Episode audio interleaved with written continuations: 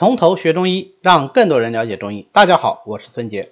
今天呢，我们继续来学习中药。今天要讲的中药呢是荆芥。荆芥实际上是一个非常常用的中药，虽然说是放在新娘呃新闻解表药里面，但是实际上在很多场合它都会出现。为什么呢？我们等学完这个药性以后啊，大家就知道了。荆芥它实际上也是一种草，它是唇形科一年生草本植物荆芥的带花序的全草，或者是有的时候我们就用花穗啊，就叫荆芥穗。那么，呃，荆芥呢，它原来不叫荆芥，在《神农本草经》里面啊，就叫它叫假苏。假苏就是像苏，又不是苏啊，有点像是紫苏这一类的草，但是它实际上也不是紫紫苏这一类的草，所以叫做假苏。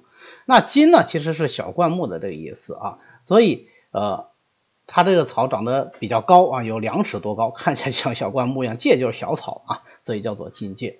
那么，呃，荆芥它这个药性呢是辛为温，归肺。肝二经的，因为它辛而为温，又归肺经，所以它就能够发散表寒。哒哒哒，哎，你从这方面解释啊，感觉蛮顺的。但实际上，荆芥用于治疗这个表症啊，发散表寒也好，还是发散这个表热也好，它都有用。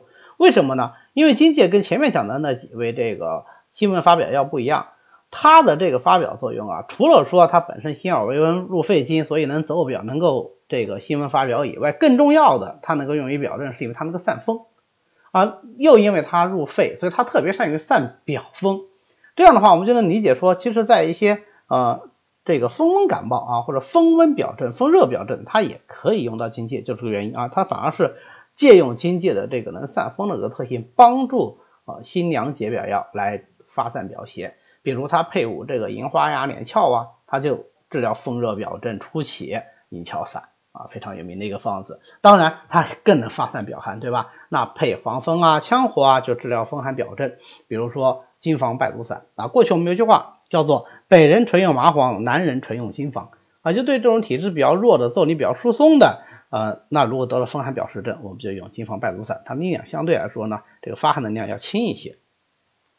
那么荆芥还能入肝，胃又是辛的，又又能入肝啊，所以它就特别善于呃治疗。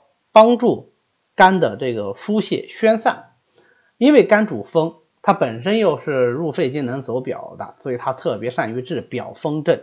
那这个表风症当然就不仅仅是我们前面讲的这个疏散表寒、疏散表热，而是说它还能够祛风止痒、宣散透疹啊。对于那种风疹瘙痒症，它可以用；对这种麻疹初起、透发不畅的，它也可以用啊。所以你看我们那个呃消风散啊，就治疗各种风疹、湿疹初起的。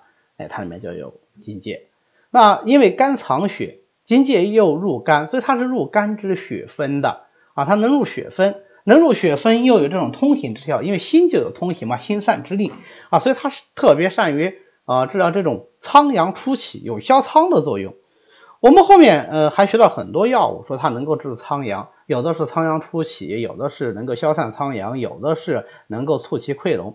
但是所有的治疮疡的药，它有个共同的。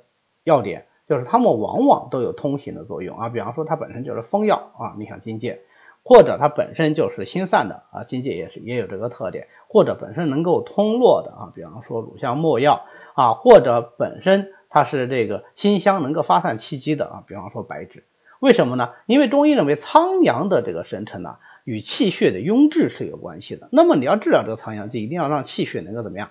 通行起来啊，这一点非常的重要，绝不仅仅的说啊，我们这个疮疡是有热，那么我们有热毒或者是火毒，那我就清热解毒就可以了。清症，那像长了一两个火棘子，或者夏天天气特别热啊，长点小包，那你光用清热是可以的。但是比较大的疮疡，一定要注意通行的重要性。好，那么呃，再讲回来讲荆芥啊，那荆芥炒黑以后呢，嗯，它还有止血的功效。那荆芥碎的这个止血啊，这比。